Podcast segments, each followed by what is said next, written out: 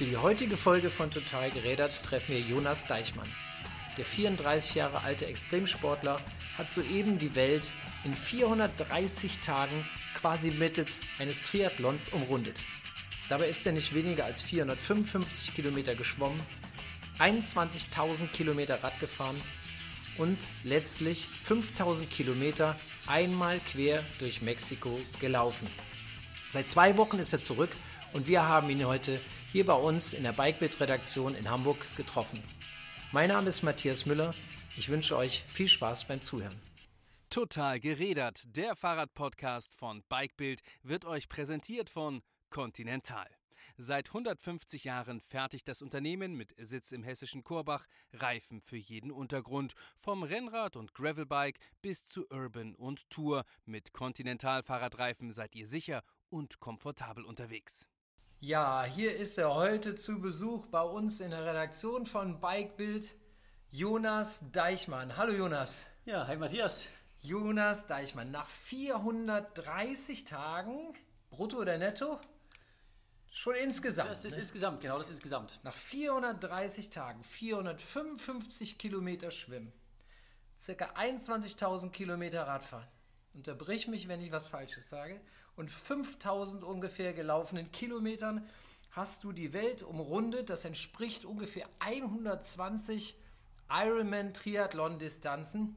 Und bis am 29. November, also vor knapp zwei Wochen, heute vor zwei Wochen am Montag, in München am Odeonsplatz angekommen von einer einmaligen Abenteuerreise. Jonas, was hast du als erstes gemacht, als du im Ziel warst? Also als allererstes ging es in den Globetrotter Store zur, zur Scherung. Denn ich habe ja, ich sage immer, ein großes Abenteuer braucht einen großen Bart und habe den 14 Monate lang äh, wachsen lassen. Und es wurde dann doch ein bisschen äh, unbequem am Ende. Ähm, also so bis acht Monate war der ganz cool. Und dann hat es doch ganz schön gestört. Und der kam als allererstes ab. Und du hast ihn wirklich keinmal angefasst während der Reise, nicht mal nachgestutzt oder so? Um ehrlich zu sein, ich habe mir so den Oberlippenbart mal ein bisschen geschnitten, weil es halt in den Mund reingewachsen ist. Aber ansonsten ist der schön weiter, weiter gewachsen. Okay. Und dann ging es zum Cashspätzle-Essen. Die habe ich auch vermisst gehabt als, als Schwabe. Okay. Und die gab es dann auch in München. Die gibt es auch in München. Also es ist schwäbisch, aber es gibt auch sehr viel in, in München. Okay. Und ja, das war toll. Weißt du, in welchen Laden du da gegangen bist? Äh, Augustiner. Augustiner. Okay. Und da hast du ja wahrscheinlich auch ein Bierchen dazu getrunken. Da habe ich auch nicht nur ein Bierchen zu getrunken. Willst du mir gerade sagen, du hast eine richtige Party gefeiert, noch in Sportklamotten oder so? Oder? Ähm, also ist eine, das gelaufen? eine kleine Party, also keine richtige Party, geht ja auch gar nicht in Corona-Zeiten, aber so mit ein paar wenigen wirklich Unterstützern von meinem Projekt, also der Filmcrew und äh, auch von Ortli waren dabei. Ähm, da haben wir uns dann ja, einfach schön zum Essen gehabt und ein bisschen Bier getrunken, aber es ist ja ab 10 Dein alles. Papa war wahrscheinlich Genau, dabei. mein, mein Vater war, war dabei. Äh, der musste schon wieder zurück, nächsten Tag arbeiten. Da hat okay. sich jetzt extra den, seinen letzten Urlaubstag hat er sich geschnappt, um da von der Schweiz die letzten drei Tage mitzuradeln. Okay. Und da haben wir dann ein bisschen gefeiert und danach begann dann der Medienmarathon, bei dem ich jetzt noch mittendrin bin. Und du sagst es und es steht hier auf meinem Blog tatsächlich als nächste Frage. Was hast du in den vergangenen Tagen und zwei Wochen gemacht, seit du angekommen bist? Also ich bin von ja, Talkshows, Podcasts, ähm, Radiointerviews und so weiter, Sponsorenmeetings, also ich bin eigentlich nonstop unterwegs. Ähm, kam ja auch das Buch raus, ist seit gestern auf der Spiegel Bestsellerliste, Nummer 3, das Limit bin nur ich. Du hast ja schon ein Exemplar bekommen als einer der ersten. Ganz genau, danke dafür. Mit Gerne. persönlicher Widmung, hat mich total gefreut. Klar, und äh, daher ist dementsprechend viel zu tun aktuell. Und so richtig zur Ruhe gekommen bin ich noch nicht. Ähm, habe jetzt noch bis zum 21. Dezember noch volles Programm ähm, mit verschiedenen äh, Mediensachen und so weiter. Die European Auto Film Tour läuft ja auch. Mein Film ist, habe ich auch ab und zu vor Ort. Und dann geht es äh, zehn Tage in die Schweiz zu meinem Vater, äh, ins wunderschöne Jura. Und da ähm, nimmt er mir auch mein Handy weg mal für eine Woche, dass ich dann wirklich mal eine Woche lang ja, einfach im Jura bin, ohne Handy, nur mit ihm und, und Familie. Und dann gehen wir Fahrrad fahren, laufen und so weiter. Damit die Hörer sich das draußen vorstellen können, ähm, kannst du uns irgendeine Kennzahl geben? Äh, hast du äh, statt 200 Followern bei Instagram jetzt 300 oder wie sieht das aus bei dir? Also ich habe jetzt knapp über 120.000 Follower auf Instagram und Facebook sind es, ich glaube, 90.000. Und das ist alles, also es hat sich ver, ich glaube, versieben oder verachtfacht jetzt in einem Jahr. Ein Wahnsinn. äh, ging ganz schön ab, insbesondere in Mexiko. Ja, da kommen wir gleich noch zu, Jonas. Ähm, du ähm, bist früher oft zu Geschäftsterminen äh, tatsächlich mit dem Rad gefahren und so. Das war einfach immer deine Philosophie. Und heute übrigens bist du auch. Ich stand unten vor der Tür, weil du mir geschrieben hattest, noch vier bis fünf Minuten, dann bist du da. Und, und dann äh, habe ich die ganze Zeit auf so eine Kreuzung geguckt. Da hinten muss er irgendwo kommen. Ja, und dann kamst du plötzlich wirklich um die Ecke gejoggt. Also früher viel mit dem Rad gefahren. Ich schätze, jetzt bist du nicht mit dem Rad hier. Ge geht wahrscheinlich nicht wegen zu viel Termine.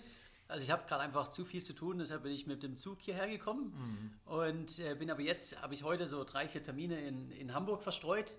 Und ähm, statt mit Öffentlichen hinzufahren, ähm, jogge ich dann zu den Terminen, weil das sind dann so, äh, von meinem Vortermin hier waren es glaube ich fünf Kilometer. Und von hier nochmal zum, zum Hotel rüber sind drei Kilometer. Und da komme ich dann auf meine, auf meine ja, 10, 12 Kilometer am Tag und habe meinen Auslauf, weil ich habe aktuell einfach nicht die Zeit, jetzt sonst abends noch eine Runde zu drehen. Und so habe ich dann doch ein bisschen Bewegung in der frischen Luft. Aber ähm, es kommt ja auch im Frühjahr meine Vortragsserie raus und der große Dokumentarfilm äh, Valle la Pena. Und der wird in ganz Deutschland sein, ne, Schweiz, Österreich. Und wenn immer möglich, werde ich ja auch mit dem Fahrrad dann hinfahren und darf man auch gerne mitradeln. Ja, da möchte ich dann auch mal gerne mit dabei sein. Ich habe es ja leider nicht nach Portugal geschafft für deine letzte Etappe, aber auch Dazu kommen wir gerne gleich noch. Ich habe mich aber äh, zwei, zwei Sachen. Nochmal kurz zu diesen Medien zurück. Ähm, du sagst bisher, ich, was ich so mitgekriegt habe, von einem Radiosender zum nächsten, von, von einem Fernsehsender zum nächsten. Ähm, Gab es da irgendwas, was dich besonders beeindruckt hat? Also ich sag mal, keine Ahnung, ist das rote Sofa beim NDR, das ist die schönste Sendung oder bei RTL, was, was hat am meisten Spaß gemacht, wenn du dich traust, das zu sagen? Also es gibt viele auch wirklich interessante Formate. Ähm, das Spannendste bei mir für mich war ähm, die Talkshow 3 nach 9 in Bremen und Blickpunkt Sport im BR-Fernsehen. 3 nach 9, das war mit ähm, einfach sehr interessanter Runde auch mit, mit Annalena Baerbock zum Beispiel und äh, Richard Oetker. Das ist ja auch der der Dr. Oetker-Familie, der entführt wurde. Ein unglaublich positiver Mensch und einfach extrem spannende Gespräche. Und dann bei ja, ganz toll auch ähm, Blickpunkt Sport im, im BR. Äh, ganz tolles Format und einfach super, wie bei euch auch, einfach super coole Typen. Und mit denen haben wir die Sendung gemacht und hinterher, ich habe ja auch in der Sendung live vom Nikolaus einen Käsekuchen bekommen. Das haben sie irgendwie gehört, dass ich das mag. Und den haben wir dann hinterher noch mit, mit ein paar Bierchen zusammen im, ja, im, äh, im Warteraum äh, verspeist. Wir halten fest, äh, Spätzle mit Bierchen und Käsekuchen auch mit Bierchen. Äh, manche Leute finden das schon. Ich tatsächlich esse auch gerne zum Kuchen oder trinke zum Kuchen gerne ein Bier, also zu trockenem Kuchen, Nusskuchen und sowas. Ja, da haben wir was gemeinsam. Sag mal, dein, dein Fahrrad vor allen Dingen oder ein paar deiner Laufschuhe oder der Neoprenanzug, was du benutzt hast bei deinem Triathlon um die Welt, kriegen die einen besonderen Platz oder verschwinden die irgendwo hin? Das kommt darauf an, was es ist. Ich habe ja jetzt kein Zuhause im klassischen Sinne. Das heißt, ich habe auch jetzt nicht Platz, um da ähm, meine Fahrräder ähm, aufzubewahren, etc. Ich nehme trotzdem von allen meinen Reisen ein, ein Erinnerungsstück mit. Also von meinen vorherigen Fahrradrekorden habe ich immer das, das war ja mein Custom-Trikot, die habe ich auch noch. Und jetzt hier auf der Laufstrecke, ich habe meine, meine Baba Gump-Mütze, die ist komplett ausgebleicht von der ganzen Sonne. Äh, die liegt jetzt bei meinem Vater und wird aufbewahrt. Und äh, sowas habe ich von, von all meinen Projekten. Mein geliebtes Fahrrad, die Esposa, äh, also spanische Ehefrau, da werde ich mich jetzt tatsächlich scheiden lassen. Und ähm, mein Vater wird sie zu Weihnachten bekommen. Also sie wird in der Familie weitergegeben. Okay, fährt dein Papa auch so viel Fahrrad? Oder? Äh, nicht ganz so viel, er ist ein bisschen älter, aber nach wie vor sehr, sehr gerne und ähm, ja, bekleidet mich auch gerne mal. Mhm, sehr gut. Jetzt ist es natürlich so, wir, wir sind jetzt ein bisschen direkt eingestiegen, Jonas, aber Mancher, der vielleicht zum ersten Mal so in den Podcast bei uns auch bei Total Gerädert reinhört, wird sich fragen, was ist das für ein Typ, der hier äh, mit Fahrrad, Schwimmen und, und Laufschuhen die Welt umrundet. Ich weiß, du hattest schon vor diesem Mega-Projekt fünf Fahrradweltrekorde. Ich meine, es waren fünf. Erzähl uns mal, was waren das für Sachen, damit wir die Leute auch nochmal so in die Entstehungsgeschichte reinholen können. Also ich habe früher Leistungssport gemacht und habe dann im Studium eine Weltumrundung mit dem Fahrrad gemacht. Das war aber noch langsam. Das war ganz normale Radreise und da kam dann der Traum, warum nicht das Ganze miteinander verbinden, den Leistungssport und das Abenteuer. Und wenn man das tut, dann kommt man bei dem Gedanken raus, äh, wie schnell kann ich unsupported, also ich mache alles immer unsupported, ähm, ohne Begleitfahrzeug, wie schnell kann ich einen Kontinent auf dem Fahrrad durchqueren? Und 2017 habe ich dann auch einen Sponsor gefunden und habe die schnellste Eurasien-Durchquerung gemacht und unterwegs auch noch die Europaquerung äh, mitgenommen. Also du bist von in Portugal losgefahren? Gen genau, ich bin von, vom westlichen Punkt Europas in Portugal bis nach Vladivostok an der russischen Pazifikküste geradelt. Das waren 14.000 Kilometer in 64 Tagen. Und im Anschluss daran, da war ich irgendwie eine Woche im Büro, äh, weil ich habe ja noch einen Job gehabt zu der Zeit. Und dann, Warst du in der IT tätig? Äh, ich war für eine IT Firma gearbeitet, ah, okay. aber nicht, ich bin kein ITler, ich habe äh, Vertrieb und Beratung gemacht. Und habe dann nach einer Woche schon gemerkt, so, nee, nee ich möchte jetzt doch äh, lieber Abenteurer werden und habe dann gekündigt und mich mit den Abenteuern selbstständig gemacht. Und das Jahr darauf habe ich dann die Panamerika gemacht, das waren 23.000 Kilometer von Nordalaska bis an die Südspitze Südamerikas nach, nach Feuerland in äh, 97 Tagen. Da habe ich, da muss ich kurz das, das gibt es irgendwo bei YouTube noch zu sehen. Das ist aus einer Zeit, wo du wirklich auch alles noch so mit dem Handy selbst fotografiert hast. Ich sage jetzt mal so laienhaft. Und ich kann mich an eine Szene erinnern, wo du irgendwo in Alaska bei Eiseskälte morgens aufwachst in einem Zelt und in die verschlammten und nassen Socken wieder rein musstest, weil du ja immer, immer weiter willst. Also das werde ich, glaube ich, nie vergessen, diese Szene. Ich weiß, was du meinst, genau. Und das, ich hatte irgendwie eine Woche lang nur Dauerregen bei so knapp über 0 Grad mhm. und war halt auch schlecht ausgerüstet. Aber das war noch, also Eurasien und Panamerika, das war noch, da war es noch nicht wirklich mein Job. Also ich habe noch nicht davon gelebt und das war komplett mit der GoPro selbst geführt, filmt. Da war nie ein Fotograf, nie ein Filmcrew dabei. Das war wirklich so absolut äh, low-key Expedition und auch noch wunderschön. Und das Jahr darauf dann habe ich dann Cape to Cape gemacht. Ähm, hast ja auch das Buch bekommen zu vom Nordkap in Norwegen bis Kapstadt, Südafrika. Und das war dann so die erste Expedition, wo auch so. 18.000 Kilometer? Äh, in, genau, 18.000 in 72 Tagen, also so ein 250er Tagesschnitt. Erst, äh, ja, vor allem Russland war hart mit den ganzen LKWs und Dauerregen und dann vor allen Dingen Afrika, weil in Afrika ist halt jeden Tag irgendwas passiert, was schiefgegangen ist. Mit einer Nacht in einer Gefängniszelle in Ägypten und Lebensmittelvergiftung dreimal, auch in der Sahara, Bürgerkrieg, Tiere und so weiter. Also volles Programm. Mhm. Aber schön was. Ihr könnt also zu diesem Cape to Cape, äh, da können alle Hörer mal gucken. Wir packen das in die Show Notes, weil da haben der Jonas und ich uns schon mal ganz ausführlich drüber unterhalten. Nur über dieses Projekt. Da gibt es also bei Total Gerädert schon einen Podcast zu. Wie kommt man nach solchen wahnsinnig langen, irre anstrengenden, für uns, für die meisten von uns unvorstellbar anstrengenden Abenteuern auf die Idee, jetzt die ganze Welt mittels eines Triathlons zu umrunden? Also ich habe ja immer sehr, sehr viel Zeit auf meinen Abenteuern, um, um nachzudenken. Und ich erinnere mich ganz genau an den Moment, wo mir die Idee kam für den Triathlon um die Welt. Wo waren? Ähm, ich war gerade in der Sahara mit einer Lebensmittelvergiftung unterwegs bei dem Cape-to-Cape-Projekt und halt Event, ein paar tausend Kilometer einfach nur schnur geradeaus und es passiert überhaupt nichts.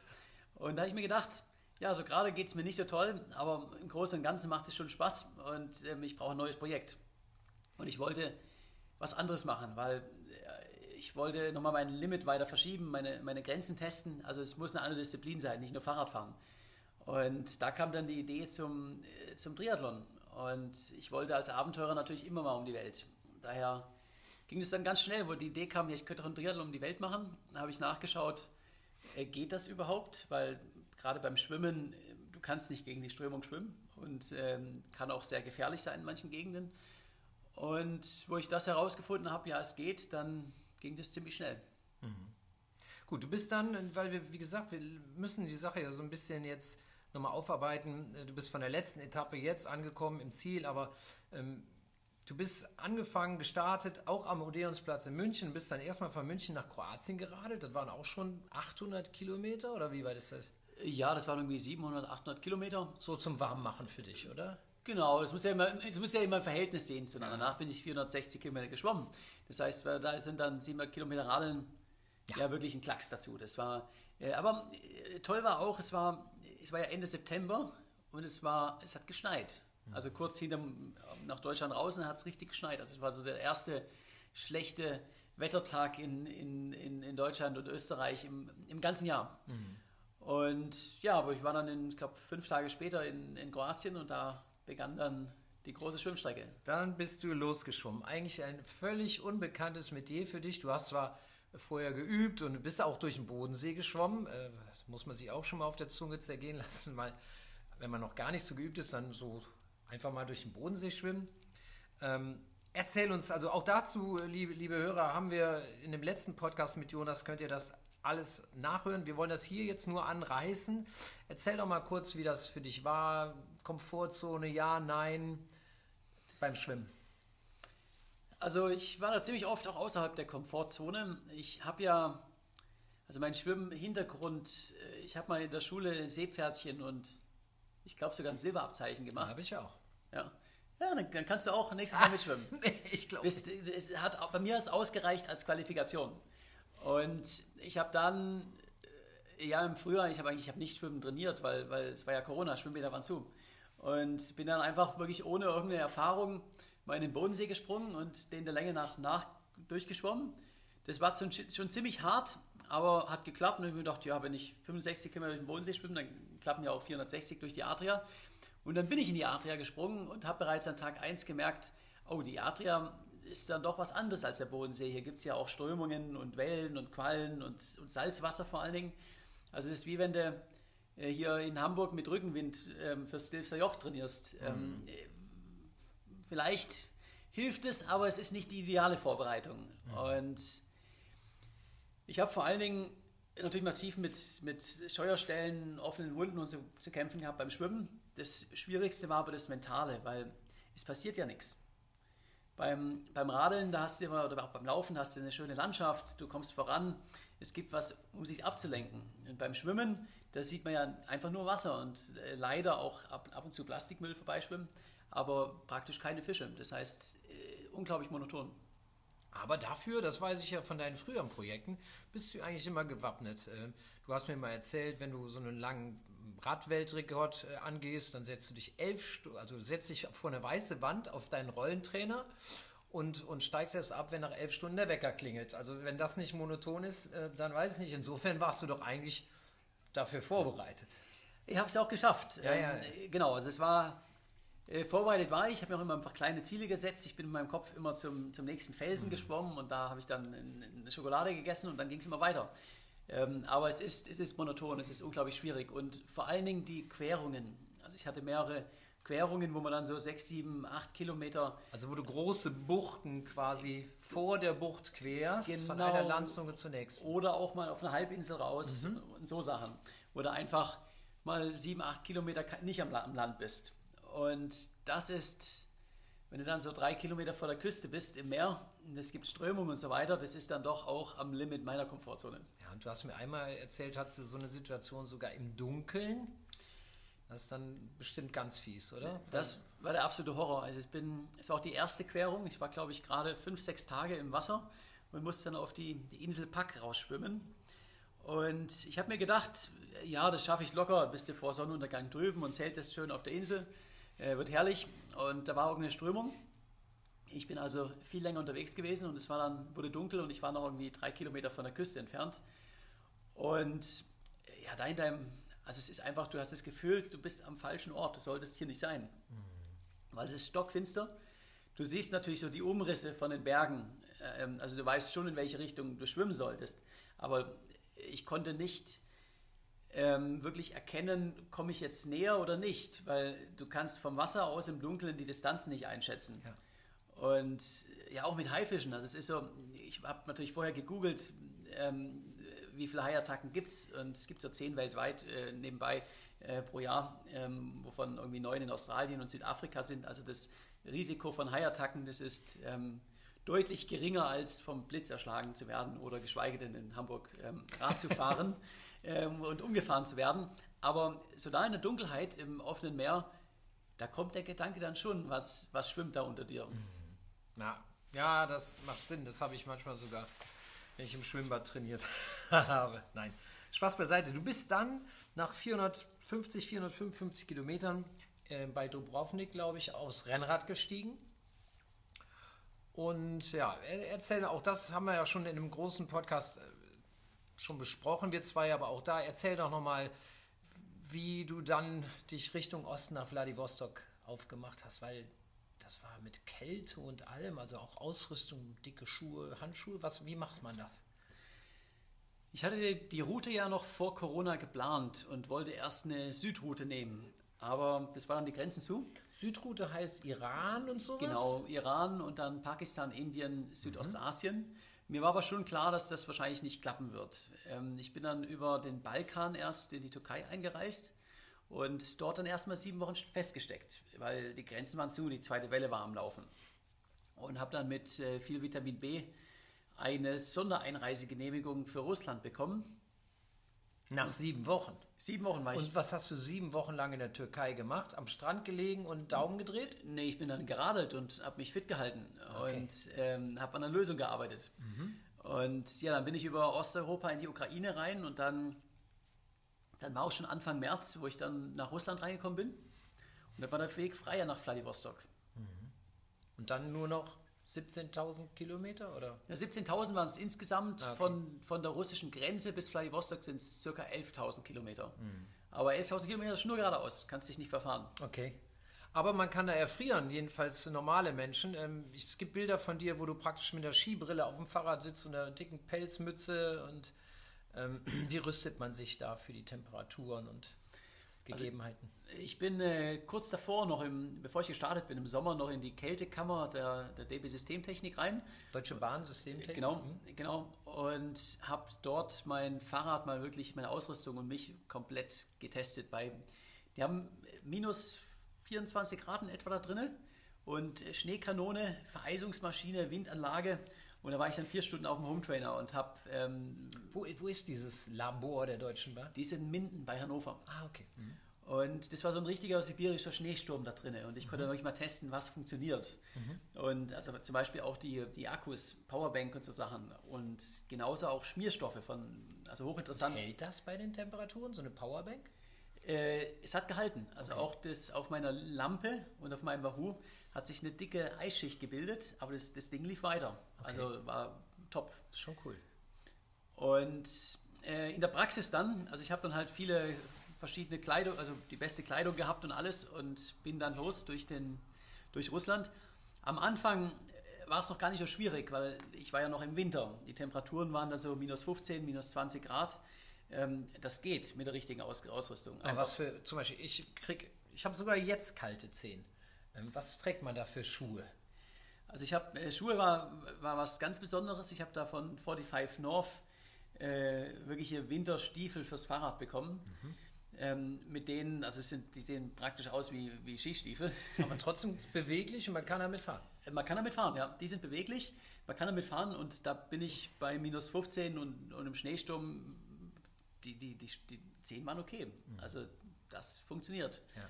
Und ähm, einfach aufpassen, dass man nicht schwitzt, weil wenn es kalt und nass wird, dann funktioniert auch die beste Kleidung nicht mehr. Also musstest du bewusst ruhig fahren, also nicht überpacen, damit du nicht nass geschwitzt bist. Ganz genau. Ich bin bewusst langsam gefahren, um auf keinen Fall nass zu werden, weil sonst ähm, du wirst ja nicht mehr trocken mhm. und äh, dann wird es einfach auch sehr sehr kalt. Mhm. Ähm, das wirkliche Problem hatte ich allerdings nicht im Winter. Das richtige Problem hatte ich dann, wenn es in den Frühjahr ging und die Temperaturen dann so tagsüber um die Null hatten und nachts auf minus 15 runter sind. Und dann es kommt nämlich doch zu, dann ist es nicht nur kalt, sondern es ist auch noch nass.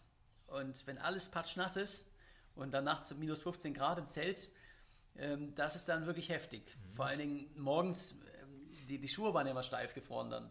Und dann morgens aus dem Zelt raus bei minus 15 Grad in die steif gefrorenen Schuhe rein und dann ist die nächste Tankstelle, das nächste Restaurant halt, es ist halt dann vielleicht auch 70, 80 Kilometer weg. Äh, das, war, das war schon hart. Die man halt nicht, wie hier zu Hause mancher Rennradler im 30er Schnitt bewältigt, sprich in zweieinhalb Stunden, sondern dann ist man schon auch mal vier, fünf Stunden unterwegs für 70 Kilometer. Äh, ja klar, also man hat ja, äh, man darf ja auch nicht schnell fahren, wegen mhm. nicht schwitzen. Naja. Und auch für, die, auch für die Ausrüstung hochinteressant. Ähm, ich habe massiv Probleme bekommen mit, den, mit Tretlager und Lager. Musste ich auf 11.000 Kilometer beides zweimal wechseln. Und genauso auch der Antrieb, also Kette ETC, äh, ist oft vereist. Also ist dann wirklich, du kannst nicht mehr schalten, die, alles springt. Da hilft nur draufpinkeln. Hm. Ja, hast du schon mal.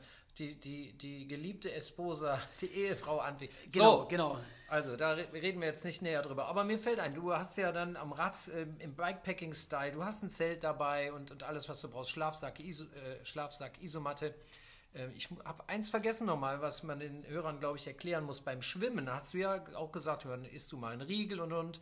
Und da, auch da musst du ja irgendwo übernachten an Land, wenn du an Land kommst. Wie hast du das da gemacht? Wie hast du die Sachen mittransportiert beim Schwimmen? Ich habe ein Floß gehabt, was mir, mir Ortlieb so eine kleine Maßanfertigung gemacht hat.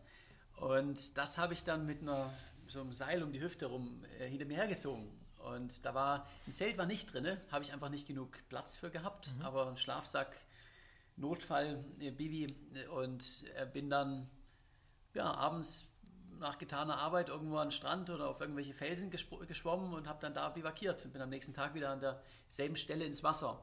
Und das war enorm schwierig, weil man hat ja nicht die Reichweite. Beim Fahrrad, äh, wenn es dunkel wird, dann sagst du halt, ja, dann fahre ich halt nochmal 10 Kilometer und dann finde ich auch irgendwo einen schönen Schlafplatz. Mhm. Und beim Schwimmen, ja, ein Kilometer ist halt auch weit. Und da ist dann oft so, es wird dunkel und dann weiß ich, okay, jetzt muss ich auf den nächsten 500 Metern was finden. Und wenn das Steilküste ist, dann ist die Nacht auch dementsprechend schön. Mhm. Okay. Gut, aber du hast äh, zum Beispiel auch auf dem Baikalsee dein, dein Zelt im Schnee aufgebaut, wobei ich wetten möchte, dass es da auch ein Hotel äh, wahrscheinlich direkt fünf Minuten entfernt gegeben hätte. Aber du hast mir jetzt eben auch schon erzählt, du schläfst halt draußen besser als im Hotel. Ähm, das muss man sich auch als normaler Zuhörer hier mal äh, so richtig vorstellen. Du bist dann irgendwann in Vladivostok angekommen, da hast du ja schon deinen Eurasien-Rekord beendet. Ähm, der, äh, der Markus ist, äh, Weinberg äh, ist dann die letzten 15 oder 2000 Kilometer, also 1500 oder 2000 Kilometer wieder mit dir geradelt, der dich als Fotograf und auch Filmemacher äh, stückchenweise äh, besucht hat, mit, selber mit dem Fahrrad, nicht mit dem Auto, alles im Bikepacking-Stil. Und dann hast du aber in Vladivostok irgendwie ein bisschen festgegangen, auch wieder. Ne? Du wolltest nämlich am liebsten, glaube ich, auch aus CO2-Fußabdruckgründen mit dem Schiff oder so rüber. Am liebsten natürlich mit dem Segelschiff, hat aber alles nicht geklappt. Ähm, und du wolltest eigentlich auch in die USA. Du wolltest wie Forrest Gump, sage ich mal, durch, also im Film, äh, durch die USA joggen. Erzähl mal da von den Problemen, was, was da so auf dich gewartet hat und wie du damit umgegangen bist. Also ich habe ja die Route vor Corona geplant gehabt und ähm, ich wollte nicht nur den ersten Triathlon um die Welt machen, sondern ich wollte die Meere, auch die Ozeane auch mit dem Segelboot überqueren. Und wo ich dann in Vladivostok angekommen bin, ähm, es, gibt, es gab an der gesamten russischen Pazifikküste kein Segelboot, denn im Winter ist das Meer zugefroren, das heißt die Boote gehen alle nach Süden, nach Japan, Korea und so weiter. Und jetzt waren die Grenzen zu. Sie durften also gar nicht zurückkommen. Und Frachtschiffe, es hätte sogar eins gegeben, ein Schiff, das von Vladivostok äh, direkt nach Mexiko äh, rübersetzt. Aber ähm, Corona, Frachtschiffe, wenn es da einen Fall gibt, wird das ganze Schiff zwei Wochen lang lahmgelegt. Das kostet Millionen. Und äh, keine Reederei wollte mich mitnehmen. Mhm. Und daher musste ich dann mit einem auslaufenden Visum und so weiter ähm, notgedrungen fliegen nach, nach Tijuana. War schade, weil mein Ziel war, war CO2-neutral und ähm, ich wollte auch immer mal über den Atlantik, irgendwie über, den Pazifik mit, mit Segelboot oder mit einem Frachter, wäre auch schön gewesen. Ähm, das hat nicht geklappt, aber ja, dann habe ich noch Ziele für weitere Projekte in der Zukunft. So, das machen wir, da sprechen wir am Schluss noch drüber. Ähm, aber du hast jetzt schon gesagt, du bist dann nach Tijuana geflogen in Mexiko. Wie gesagt, eigentlich wolltest du durch die Staaten. Das ging auch aus visatechnischen Gründen glaube ich nicht. Und die Amerikaner hatten auch wegen Corona da alles ähm, ja, in Kurzfassung abgeblockt, zugemacht. Ähm, eigentlich war ja Mexiko ja eine Notlösung. Ich habe mich gefragt, kann man da überhaupt durchlaufen? Weil zumindest hier im behüteten Deutschland denkt man, Mexiko, oh, oh, da werden Leute für ein paar saubere Turnschuhe umgebracht. Ähm, wie hast du die Sicherheitslage eingeschätzt? Warum hast du dich das getraut oder hast du dich da frohen Mutes rangetraut? Also ich hatte natürlich auch Bedenken. Ich habe auch lange in Südamerika gelebt und bin auch schon mal durch ähm, Panamerika geradelt. Also ich weiß, Mexiko und Zentralamerika ist nicht ohne. Aber vor allen Dingen musst du wissen, was du tun darfst und was nicht und wo du sein darfst und wo nicht. Das kommt also, die Route ist enorm wichtig. Ich habe in Mexiko keine einzige kritische, kritische Situation gehabt, aber ich war natürlich auch so eine gewisse äh, Sonderfall dort. Ähm, Baja California ist sicher. Ich habe dann einmal auch Kontakt mit dem Drogenkartell bekommen in, äh, in der Sierra Madre. Äh, ganz spannende Erfahrung. Die sind da, also ich war im, im Restaurant noch, noch unten, da ging es ja so eine kleine, einen Pass hoch von Meereslevel bis auf 2800. Boah. Und ganz kleine Straße, null Verkehr und traumhaft. Also wirklich ähm, einer der schönsten Pässe, den ich je geradelt bin. Und du joggenderweise ja. mit einem Anhänger sprechen wir gleich noch drüber. Wahnsinn. Zweieinhalbtausend äh, Höhenmeter. Genau, also es war ähm, auch anspruchsvoll, weil der Anhänger, der läuft im, im, Flachen auf Asphalt gut, aber wenn man da so mal einen 2800 Meter Pass hochrennt, dann merkt man das halt schon, wenn da 15 Kilo hinten dran hängen. Und da kam dann auf jeden Fall auch das Kartell und die haben, die haben aber schon gewusst, wer ich bin, haben erstmal so, ja, Herr Jonas gesagt und äh, sie haben auch schon auf mich gewartet und haben mir gesagt, ja, ich muss mir ja keine Sorgen machen, sie, sie passen auf mich auf, ähm, ich bin hier unter ihrem Schutz und ähm, kann hier machen, was ich möchte, aber ich soll doch bitte abends immer aufpassen, wenn ich so einen Schlafplatz suche, ähm, wo das denn genau ist, also dass man da halt nicht aus Versehen in eine Plantage kommt. Und dann wollten sie noch ein Selfie machen und haben mir äh, viel Erfolg gewünscht. Okay. Ähm, man muss dazu sagen, du sprichst fließend Spanisch? Genau, ich kann fließend Spanisch, hat sehr, sehr geholfen. Und ähm, ja, und noch eine lustige Story auch mit, den, äh, mit dem Kartell. Ähm, da war ja dann auch noch teilweise eine Filmcrew dabei, und, also mit Drohne. Und die kamen dann nochmal und haben dann irgendwann auch zu uns gesagt, ähm, ja, also die Drohne dürfte hier fliegen, aber wirklich nur über dem Jonas, nur über der Straße. Wenn ihr hier irgendwo über einen Hügel, ähm, fliegt, dann, dann schießen wir sie runter. Und das war vollkommen ernst gemeint. Ja, klar. Okay. Gut, also äh, kriminelle Drogenkartelle haben hier mal ihre schützende Hand über dich gehalten. Äh, das wollen wir nicht weiter kommentieren, weil grundsätzlich finden wir das natürlich nicht so toll, was sie da machen. Mexiko war eine Notlösung. Aber letztlich mit dem heutigen Wissen oder schon nach wenigen Tagen haben wir hier als Beobachter schon gesagt, das erweist sich als Glücksgriff, oder? Absolut. Ich bin nicht in die USA gekommen wegen Corona, aber auch wegen meinem letzten Projekt, Cape to Cape. Da bin ich ja im Iran und im Sudan gewesen. Das heißt, ich bin auf so einer Art Terrorliste in der USA und muss hm. erst zur einer US-Botschaft zur Sicherheitsfreigabe. Damit ich wieder in die USA rein, einreisen darf. Und wegen Corona waren die Botschaften alle zu. Und Mexiko war das einzige Land, was mich wirklich einreisen, wo ich einreisen konnte, wo ich von Pazifik zum Atlantik rennen konnte. Und das war am Ende einfach nur ein großes, großes Glück, weil Mexiko war das beste Abenteuer, was ich je hatte. Ja, das hatte man, also bei allem, was du auch in den Socials gepostet hast, muss man diesen Eindruck haben. Wie bist du auf die Idee mit der Boba Gump Shrimp Company Cap gekommen? Die Idee hatte ich schon viele, viele Jahre. Also Forrest Gump war mein Lieblingsfilm, als ich noch ein Kind war.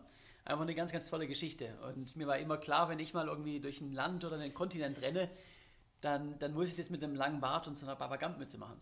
Mhm. Und äh, ja, und das war auch so ein bisschen, was dann in Mexiko die Begeisterung mit angefacht hat. Äh, ich wurde dann ja auch als, als El Forrest Gump Alemann, der, der deutsche Forrest Gump äh, in Mexiko, mhm. ziemlich bekannt. Und ja, und dann wurde es einfach nur verrückt mit, was ja, da alles passiert ist. Ja, man hatte ja den Eindruck, also eigentlich, dass du von Tag 1 an schon angesagt warst. Also waren ja direkt Leute, Fans, sage ich mal, und dann hatte ich das rum. Wie ist das äh, gekommen? Ist, wie darf man sich das vorstellen? Ist irgendeiner in Mexiko sportverrückt, der, der beobachtet das schon die ganze Zeit in Russland und so und erzählt dann anderen davon? Oder wie ist das zu diesen Geisterungsauswüchsen da gekommen? Also ich hatte in Mexiko wo ich gestartet bin, vielleicht so 4.000, 5.000 äh, Follower, hauptsächlich Fahrradfahrer und, und Triathleten, mhm. was einfach schon mal so die Masse war, wo, wo es halt dann irgendwie sich ein bisschen wenigstens rumspricht. Mhm.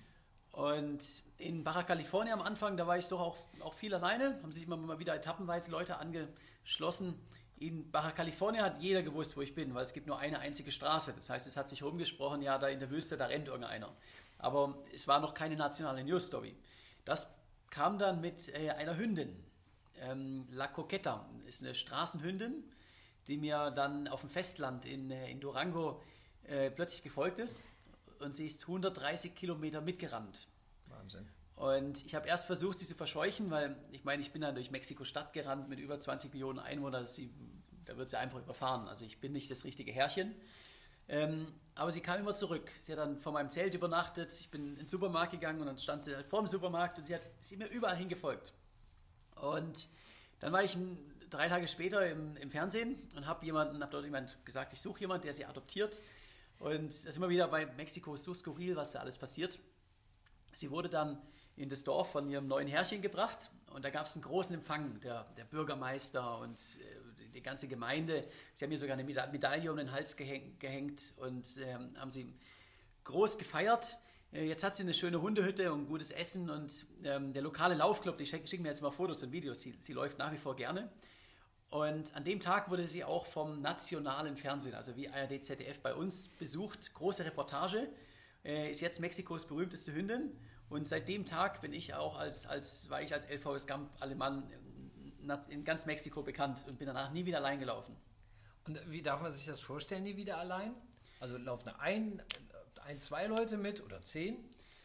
Ähm, manchmal 10, manchmal 20, aber auch in manchen Städten waren es ein paar hundert, die hinter mir hergerannt sind. Ein paar also, hundert Leute. Ich habe auch einen Empfang teilweise gehabt, auch in kleinen, in kleinen Städten, da waren dann 4.000, 5.000 Leute da und, und haben mich erwartet. Ach, verrückt. Und dann gab es Polizeieskorte, also auch, auch wie das wieder in Mexiko ist, dann halt nicht ein Auto, sondern dann teilweise halt auch die ganze Polizeiabteilung, die hinterhergefahren ist. Ähm, die sind auch manchmal vorausgefahren. Ich habe und in, in der Zeit haben dann die Kartelle ihre Geschäfte gemacht, weil die Polizei bei dir war. Kleiner Scherz. Ja, also man muss ja auch, Polizei und Kartelle sind ja vielleicht auch äh, nicht immer Gegner, da muss man auch dazu sagen, in Mexiko. Und äh, ja, auf jeden Fall war ich dann da unter dem, unter dem Schutz der, der Regierung. Und ähm, das wurde dann auch wirklich wieder ein bisschen absurd. Die sind dann äh, teilweise auch mit, mit Motorrädern vor mir hergefahren ich erinnere mich in Leon zum Beispiel, also Leonstadt, da hatte ich ähm, neun Polizei-Pickups hinter mir, ein gepanzertes Fahrzeug und äh, elf Motorräder, die vor mir hergefahren sind. Die haben den ganzen, die Hauptautobahn durch die Stadt haben sie für mich abgesperrt. Also die haben die Ampeln und Kreuzungen gesperrt, damit ich da freien Lauf habe. Also das ist ein Service, den hat, hat wahrscheinlich äh, selbst unser neuer Bundeskanzler hier in Deutschland noch nicht. Also ohne Fleisch, da, da, da, warte ich ja jetzt schon auf die Bewegbilder, wenn die in deinem Film kommen. Das ist, äh, ist ja wirklich ja, coole, coole Sache. Ähm, aber bei all dieser Begeisterung, kann das denn vielleicht, also macht ihr das also nichts aus? Also es kann ja auch mal stören. Vielleicht will man auch auf seinem 75. von 120 Marathons mal ein paar Stunden alleine sein. Ähm, absolut. Also so die, die ersten Wochen wurde es, es wurde ja immer mehr und mehr. Ähm, die ersten Wochen, nachdem ich da ähm, La Coqueta getroffen habe, da war das richtig toll. Da waren das dann ja, zwischen, zwischen 10 und manchmal auch 30, 40 Mitläufer und da gab es überall einen Empfang. Aber es war noch okay. Also es war noch so, wo ich dann auch noch ein bisschen Privatsphäre hatte. Äh, super Erfahrung. Am, am Ende dann da wurde das dann so viel, dass das dann auch, dann, das wurde ja live im Fernsehen übertragen, mein Lauf. Und dann sind halt teilweise über 100 Leute mitgerannt und bin dann in Städte gekommen, ich bin 50 Kilometer gerannt, komme in in eine Ortschaft, da sind dann ein paar tausend Leute da und jeder will ein Selfie machen und alles und ich bin nach 50 Kilometern einfach müde, will ins Hotel, will was essen und will schlafen und dann gibt es ja noch zwei Stunden Programm, wo jeder an mir zerrt und irgendwas will. Das ist dann da kommt dann auch irgendwo der Punkt, wo ich, wo ich auch einfach nur genug hatte. Deshalb. Und wie macht man das dann, ohne unfreundlich äh, zu erscheinen? Das ist auch schwierig dann, oder? Sich da rauszulavieren? Das ist sehr, sehr schwierig. Insbesondere in Mexiko, wo es nicht so richtig ein Verständnis, die Leute haben kein Verständnis dafür, dass man auch mal Privatsphäre braucht. Äh, ich bin einmal sogar in, in, in einer kleinen Stadt, da habe ich dann, also die haben, mir, haben mich ins Hotel eingeladen, das war irgendwie 150 Meter von dem, von dem Hauptplatz, wo ich angekommen bin. Da habe ich zur Polizeieskorte gesagt, hey, ähm, ich steige jetzt mal hier ein und ihr dreht irgendwie, ihr macht zwei Runden und bringt mich dann am Hotel, damit auch keiner weiß, wo ich bin. Also so richtig ähm, abgeschüttelt haben wir sie und mhm. ähm, damit ich da irgendwie entkomme, weil sonst haben die auch vom Hotel gewartet. Mhm. Deshalb, ja, ich weiß jetzt so ein bisschen, wie sich ein, ein richtiger Promi fühlt und ich muss, kann nur sagen, äh, ist nicht schön, ist nicht schön. Also irgendwo ist das, ist das Limit dann auch erreicht, ja. Ja. Gut, gerade waren wir hier zusammen essen, da hat sich äh, praktisch, äh, hat dich keiner erkannt. Also hier in Deutschland können wir immer noch trotz aller Fernsehsendungen an deinem Bekanntheitsstatus äh, arbeiten. Wobei, so scheint es dir ja lieber zu sein, ein bisschen ruhiger. Du hast, wie gesagt, beim Schwimmen ein paar Sachen hinter dir hergezogen im Fluss. Am Rad hast du sie direkt am Rad. Hier hattest du eine Art Trolley, den du hinter dir hergezogen hast, auch mit einem, mit einem Hüftgurt. Was, was war das für ein Gerät? Das war ein, ein Kit Runner, heißt die Firma. Ist eine amerikanische Firma, die machen Laufanhänger, wo man normalerweise sein Baby reinlegt, mhm. äh, sein Kleinkind. Und okay. dann kann man mit dem joggen gehen. Okay. Und den habe ich so ganz leicht, leicht angepasst. Ich habe andere Reifen drauf gemacht und ja, und dann. Wie schwer ist der? Der hat ein Leergewicht von 8 Kilo und dann natürlich auch noch ähm, ja, Ausrüstung, Essen, Wasser. Dann sind wir bei so circa 15 Kilo. Er wurde aber am Ende ziemlich schwer, weil die Mexikaner mir die ganze Zeit irgendwas geschenkt haben. Und ähm, ich erinnere mich noch einmal, da sind sie hinter mir hergeraten und haben mir dann fünf Melonen in den Anhänger gelegt. und du musst die alle ziehen. Äh, genau, und man darf ei, in Mexiko ei, ei, auch keine Geschenke ablehnen. Das ist äußerst unfreundlich. also nicht alle Geschenke waren willkommen. Und äh, du bist ja dann, wie gesagt, du sagst selber, du bist verpflegt worden, viel von außen. Also viel Essen selbst kaufen musstest du dir wahrscheinlich nicht mehr, oder? Praktisch und, überhaupt nicht. Ich wurde in ja. Mexiko wirklich überall eingeladen. Und auch zu Unterkünften bist du eingeladen worden. Sprich, habe ich mich kurz gefragt, vielleicht hättest du ja auch ohne Trolley laufen können, ohne den Anhänger. Das wäre tatsächlich gegangen am Ende. Ähm, ich habe die letzten zwei Monate auch wirklich praktisch gar kein Geld mehr ausgegeben, weil ich wirklich ähm, mehr Getränke, mehr Essen, mehr Einladungen bekommen habe, als ich hätte nutzen können. Mhm. Mein bester Freund, Christian Koch, Freund, bester Freund und Trauzeuge, der hat gesagt, ich soll dich fragen. Grüße gehen raus. Ähm, wie macht der Jonas das eigentlich mit den ganz alltäglichen Sachen? Wir fangen an bei Bezahlen in verschiedenen Ländern. Wie bezahlt der Mann, hat er gefragt. Und jetzt bitte Leute nicht eklig weg, wegdrehen, aber äh, wir reden über Steuerstellen, äh, zum Beispiel beim Radfahren und beim Schwimmen, haben wir früher schon drüber gesprochen. Ganz profane Dinge. Du hast doch keine Nagelschere dabei, oder? Wie machst du solche Dinge? Ich habe tatsächlich eine Nagelschere dabei. Nein. Äh, doch. Das ist jetzt ein Witz. Die habe ich dabei, bei so einem langen Projekt zumindest, weil es, es, geht ja nicht anders. Ich muss ja auch irgendwann mal meine, meine Nägel schneiden und sowas. Ich habe deshalb das Allernötigste dabei, aber wirklich auch nur das, was ich brauche für die Distanz. Guck mal, das hätte ich, ich hätte jetzt gedacht, okay, da gehe ich halt zu irgendeinem in einen Laden, keine Ahnung, Friseur oder was weiß ich. Aber das finde ich jetzt doch sehr, sehr überraschend. Gut, ich hoffe, da haben wir meinem Kumpel jetzt auch eine Freude mitgemacht. Eine wichtige Frage noch. 5000 Kilometer. Ich weiß, dass früher, als ich noch viel gelaufen bin, so im Triathlon, hat man gesagt, ein paar Laufschuhe, 1000 Kilometer.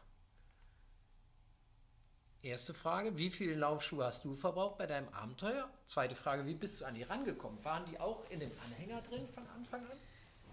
Also ich habe in den vier Monaten elf Paar Schuhe verlaufen. Also so, ja, so alle elf, zwölf Tage war es Zeit für ein neues Paar.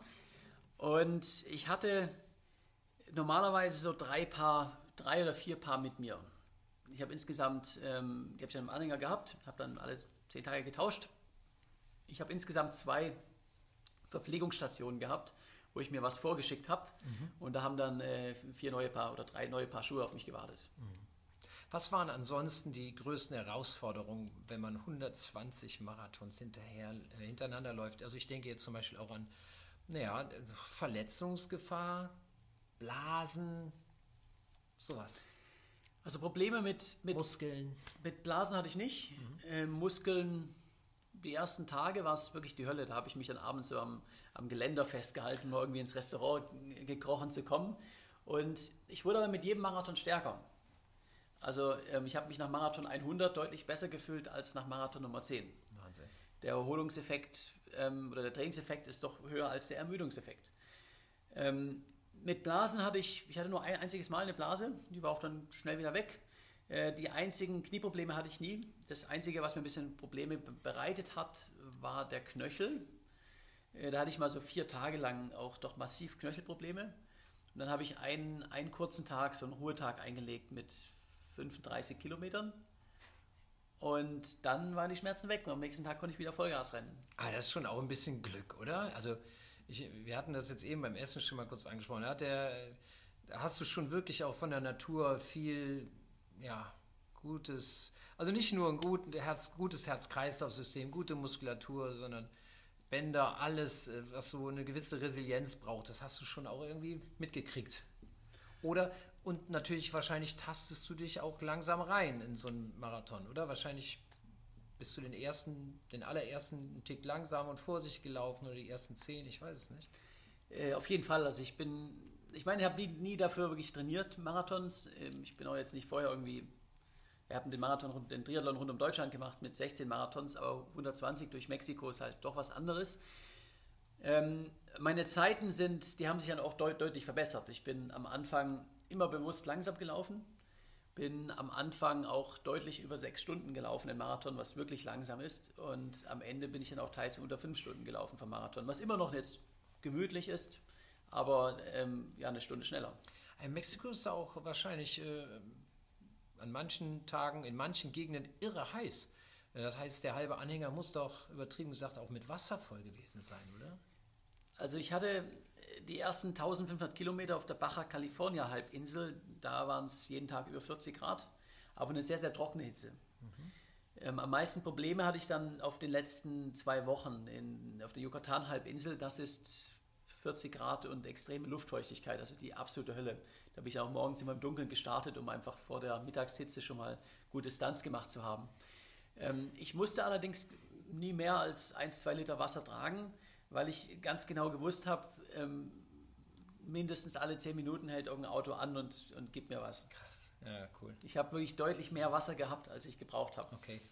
Ähm, mit 120 Marathons, wie viel, wie viel Gewicht verliert man da? Mit wie viel Kilo bist du reingegangen in Mexiko und mit wie viel bist du rausgekommen?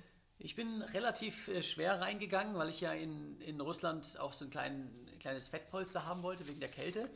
Äh, habe da zum Beispiel immer Butter in meinen Kaffee reingeschnitten, um ähm, dann einfach noch mal ein bisschen Fett zu, zu haben.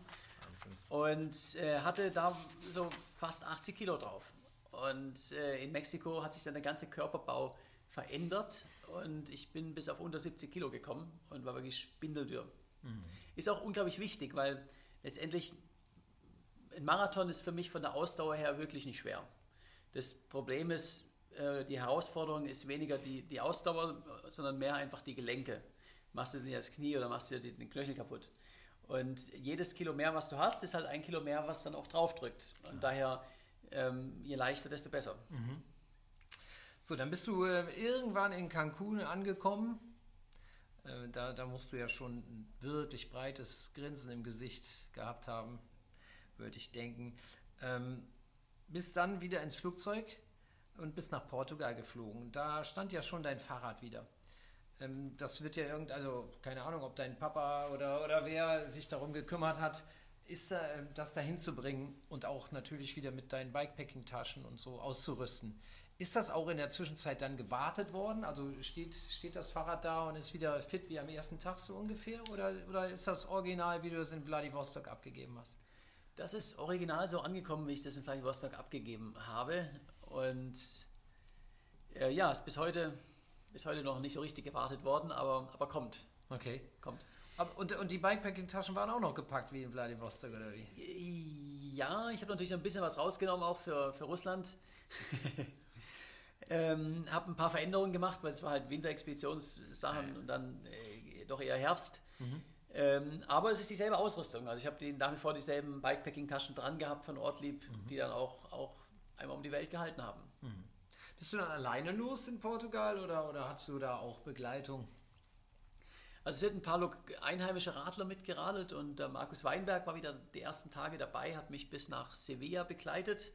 Und ab Sevilla bin ich dann bis nach äh, Barcelona, Girona, ja, praktisch komplett allein gefahren. Mhm. Ähm, wieder auf dem Rad war für dich wahrscheinlich ein Traum, oder? Nach, nach den ganzen Marathons, weil Fahrrad ist ja dein Liebstes eigentlich. Also das, das Laufen hat mir auch sehr, sehr viel Spaß gemacht. Ähm, auch eine tolle Disziplin. Winkt da eine neue Karriere, oder wie? Äh, also ich, ich sag's mal so, Radeln ist das Geilste. Und ich werde immer, immer Radfahrer bleiben. Aber ich mag auch neue Herausforderungen. Und deshalb, und, und, Laufen ist definitiv eine Disziplin, die ich auch in Zukunft noch mal gerne machen werde. Mhm. Ähm, für mich die ersten Tage war überhaupt kein Problem. Also ich habe so den ersten Tag, da habe ich noch so ein bisschen die Beine gespürt. An Tag zwei war ich praktisch in Topform. Also es ging ruckzuck. Unfassbar. Unfassbar. Ähm, du bist dann, bist du an der, an der Küste Spaniens dann, also Portugal und dann außenrum, Iberische Halbinsel oder anders gefragt, wie hast du die Route eigentlich geplant? Wie, wie machst du das? Also ich muss, ich sollte ja auch im, im Verhältnis zum Ironman stehen. Ich mache ja die 120-fache Ironman-Distanz. Das heißt, mhm. mir haben noch 4000 Radkilometer gefehlt. Und ich bin da ja nicht auf dem direkten Weg nach München gefahren, sondern bin so einen kleinen Umweg, so einen Schlenker nach Süden durch die Berge und ganz kleine Wege durch die, durch die Berge habe ich genommen. Mhm. Also ich bin nicht an der Küste gewesen, sondern immer so ein bisschen ins Landesinnere versetzt mit einem tollen Anstieg nach dem anderen. Ich wollte gerade sagen, wo die ganzen Berge sind, das Sierra Nevada und das sind Genau, genau, das war ganz, ganz schön. Ja, du magst dich ja auch gerne quälen. Dann hast du äh, in, in Girona, ich habe äh, hier witzigerweise auf unserer vorletzten äh, Bikebild Jan Frodeno, äh, dreifacher Ironman, Weltmeister und Olympiasieger, äh, hast du besucht in Girona. Wie, wie war der Austausch mit, mit so einem auch, muss man ja sagen, Top-Athleten? Das war super spannend, also super Typ, der Jan. Und er hat mich da bei sich in sein, sein, Rest, sein äh, Hotel und sein Café eingeladen. Mhm. Und dann sind wir ja, am nächsten Morgen so ein Stückchen mitgeradelt Richtung französische Grenze. Schön. Und äh, ja, wirklich super spannend. Also er, er pusht ja wirklich die, die Limits auch vom, im Ironman-Bereich. Und äh, ja, schön mal mit jemandem zu sprechen, der, der, der auch so ganz besondere Sachen macht. Auch ein bisschen und Projekte, genau. ja, äh, der, unser Kollege Lennart Glocke, der war wie gesagt auch bei ihm in Girona und äh, ist mit ihm auch eine Runde gegravelt. War, glaube ich, auch für ihn, für den Lennart ein ganz schönes Erlebnis. In den Alpen wirst du dich dann schon fast wieder an Sibirien erinnert gefühlt haben, oder? Da musst du doch eigentlich auch bei Schneefall und so durch sein. Ich habe noch einen kleinen Abstecher in Frankreich auf dem Mont Ventoux gemacht. Das war ein ganz, ganz toller Berg. Und dann bin ich durch die Alpen, aber nicht die ganz hohen Pässe, weil die sind halt im, im November auch schon zu. Mhm. Ich ging da mal so bis, bis auf 1000, 1300 oder so hoch und wieder runter. Äh, war nochmal wunderschön und bis, bis in die Schweiz auch mit gutem Wetter. Ich habe in der Schweiz dann den ersten kalten Regentag gehabt und dann im ziemlich genau an der deutschen Grenze, da hat mich dann das schlechte Wetter eingefangen und ich hatte die letzten zwei Tage durch das Allgäu ja wirklich übelste Bedingungen. Mit, willkommen Heimat. Genau, willkommen Heimat. Oh Mann, oh Mann, oh Mann, oh Mann. Und äh, ähm, naja gut, in, in München, wie gesagt, angekommen, groß gefeiert worden, selber groß gefeiert, Spätzle Bier hatten wir schon. Ähm, wie sieht es seitdem aus mit sportlicher Betätigung? Hast, hast du schon wieder Lust, aufs Fahrrad zu steigen oder? Also Fahrradfahren habe ich eigentlich immer Lust mhm. und äh, war jetzt trotzdem froh, mal eine Woche lang nichts zu machen. Ähm, jetzt bin ich gerade aktuell am, auch schon wieder viel am Joggen. Ähm, so viel Zeit habe ich natürlich nicht, das heißt, ich laufe dann halt gern zu Terminen und komme dann auch auf meine 10 Kilometer am Tag werde jetzt noch bis 21. Dezember äh, einfach unglaublich viel zu tun haben, weil ähm, das Buch ist jetzt äh, Spiegel-Bestseller und äh, der Film, dann die European Outdoor Film Tour. Also es ist einfach unglaublich viel zu tun. Mhm. Und dann äh, Weihnachten, Neujahr bin ich in der Schweiz und da freue ich mich wirklich drauf, dann das mal ein bisschen Mountainbiken und, und Ruhe mit, und Ruhe mit der Familie. Und, genau, das wird, das wird toll. Mhm. Ähm, du wirst natürlich nicht du, wenn, wenn du dir nicht schon während deines riesigen Triathlons schon Gedanken gemacht hättest darüber, was als nächstes kommen könnte. Denn wer Jonas Deichmann kennt, der weiß auch, nee, so Ruhe, zu lange Pause ist nichts für dich. Hast du schon eine Idee? Ich weiß schon ganz genau, was ich als nächstes mache. Ganz genau sogar. Ganz genau weiß ich das, ja. Wird ähm, ein ganz, ganz großes Abenteuer. Noch etwas, was auch so noch nicht gemacht wurde. Und ich behaupte, es ist noch schwieriger als der Triathlon um die Welt und äh, noch ein bisschen exotischer. Wird auch mindestens ein Jahr dauern, eher anderthalb. Und es geht im äh, so Mitte 2023 geht es dann wieder los. Aber natürlich absolut streng geheim. Ja. Du wirst es als Erster erfahren, aber musst dich noch ein bisschen gedulden. Okay. Na, ich hoffe, es hat vielleicht ein bisschen was auch mit Fahrrad zu tun. Aber wenn nicht, ich mache trotzdem wieder gerne einen Podcast mit dir. Ich habe aber noch äh, winzige Fragen. Nämlich, ähm, du hast äh, mir mal gesagt, so dass du irgendwann am liebsten in Portugal, weil wie gesagt auch der Sprache bist du ja mächtig, irgendwann mal eine Basis aufbauen willst und dann von da aus agieren. Jetzt bist du 34 Jahre alt. Ähm, in welchem Zeitraum hast du dieses Ziel gepflanzt? Und äh, ist es nicht auch für einen Jonas Deichmann irgendwann mal an der Zeit, sich, keine Ahnung, nach einer Frau, nach Familie oder was weiß ich, was umzuschauen? Also ich bin ja jetzt mit 34 immer noch sehr, sehr jung und habe da noch jetzt keine Eile aktuell. Ähm, ich bin seit vier Jahren äh, nonstop unterwegs und habe auch kein Zuhause. Und äh, ich weiß schon, ob das jetzt in einem halben Jahr ist oder in einem Jahr oder in zwei Jahren, das weiß ich noch nicht, aber ich werde mir sicherlich eine Basis zu, zulegen. Äh, Portugal, Spanien ist sehr interessante Option, allerdings denke ich gerade eher daran, auf ein Segelboot zu ziehen. Und das ist dann einfach so eine bewegbare Basis. Das wird aber, aber kein normales Segelboot, sondern das wird eine extra Kajüte haben, wo dann meine, meine drei Fahrräder draufkommen und vielleicht noch ein Parakleider und äh, alle mögliche Sportausrüstung. Und mit dem Segelboot kann ich dann so Grönland fahren oder nach Island oder auch mal nach Süden, also sind sehr, sehr exotische Gegenden, um dann da radeln zu gehen. Okay, aber wer nach Grönland segeln will und und und, äh, das brauchst du schon ein spezielles Schiff für. Das weiß ich aus meinen sieben Jahren Redakteurszeit bei der Yacht. Da wirst du schon ein Stahlboot brauchen, also auch ein expeditionstaugliches Schiff. Das wird eher größer sein als 10 Meter. Also da, das stand schon auch eine, eine ganz neue Herausforderung. Ähm, allein dafür, du, du wirst Segel lernen müssen, Navigation, alles. Ist schon ein Projekt. Ja, ist ja auch ein, ein lang, längerfristiges Projekt. Mhm. Äh, möchte ich mit meinem Vater zusammen machen. Er ist jetzt äh, 64 und arbeitet so als mein Manager, aber hat halt auch viel Freizeit. Und das ist dann, ja, wir sind ein paar Wochen oder ein paar Monate gemeinsam auf dem Schiff und dann nutzt es er noch ein bisschen alleine und ich nutze noch ein bisschen alleine und äh, so teilen wir uns das Ganze. Mhm. Und er ist Segler, äh, ich kann es noch lernen und dann schauen wir mal, aber es ist ein, ein, ganz tolles Projekt. Stimmt ja, weil du hast ja auch schon beim Schwimmen in Kroatien davon erzählt, als du dich gequält hast, keine Ahnung, bei Kilometer 5, 6, äh, äh, also Zwischenstation wahrscheinlich an irgendeinem Tag und du beim Atmen gesehen hast, wie dein Vater mit Markus Weinberg, dem Fotografen, auf einer Segelyacht ein Eis verschlägt hat und du weiter im Salzwasser gekämpft hast. Das war ziemlich mies. Also ich bin da, habe da mit den Wellen und Strömungen so gekämpft im Salzwasser und die haben ja, sind mit der Segelyacht vorbeigekommen und haben gefilmt. Mhm. Und die standen dann da so fünf Meter neben mir, schön auf ihrer Segelyacht, haben da, haben da ganz gemütlich ein Eis geschleckt und ein Bier getrunken und haben, mir so, haben sich darüber unterhalten. Ja, guck mal, das, das sieht aber ziemlich hart aus da unten. Ja, das wäre ja der Punkt gewesen, wo ich zumindest dem, dem, dem Freund, also dem Markus, die Freundschaft gekündigt hätte, glaube ich. Aber du bist da du hältst das aus. Äh, du hast jetzt eben gesagt, ähm, du, du wirst dich jetzt von deinem, von deinem wirklich geliebten Fahrrad, äh, du wirst dich scheiden lassen. Und wer, wer tritt an die Stelle? Also genau, ich werde mich äh, doch von der geliebten Esposa äh, scheiden lassen und ähm, sie wird ähm, in der Familie bleiben. Ähm, ich werde sie also ähm, ja, zu Weihnachten äh, weiter verschenken in der, innerhalb der Familie. Und äh, ich habe ab 1. Januar ein neues, äh, neues Fahrrad, aber ähm, ja, erzähle ich dann, wenn es dann auch offiziell ist, genau. Okay, also einen neuen, neuen Fahrradsponsor wahrscheinlich. Genau. Ich denke, auch sonst äh, gibt es wahrscheinlich schon die ein oder andere Anfrage nach diesem irren Abenteuer, was du so, also so großartig geschafft hast. Bestimmt einige Firmen, die bei dir anklopfen gerade, oder? Also aus der Perspektive läuft es jetzt, jetzt super. Ähm, habe ja auch wirklich vier Jahre dafür gearbeitet und ähm, ja, habe jetzt etliche Anfragen von, von Sponsoren und äh, eine große Vortragsserie. Buch und Film laufen auch super. Also von der Perspektive ähm, ist es auch schön, wenn man vom Beruf leben kann. Ja.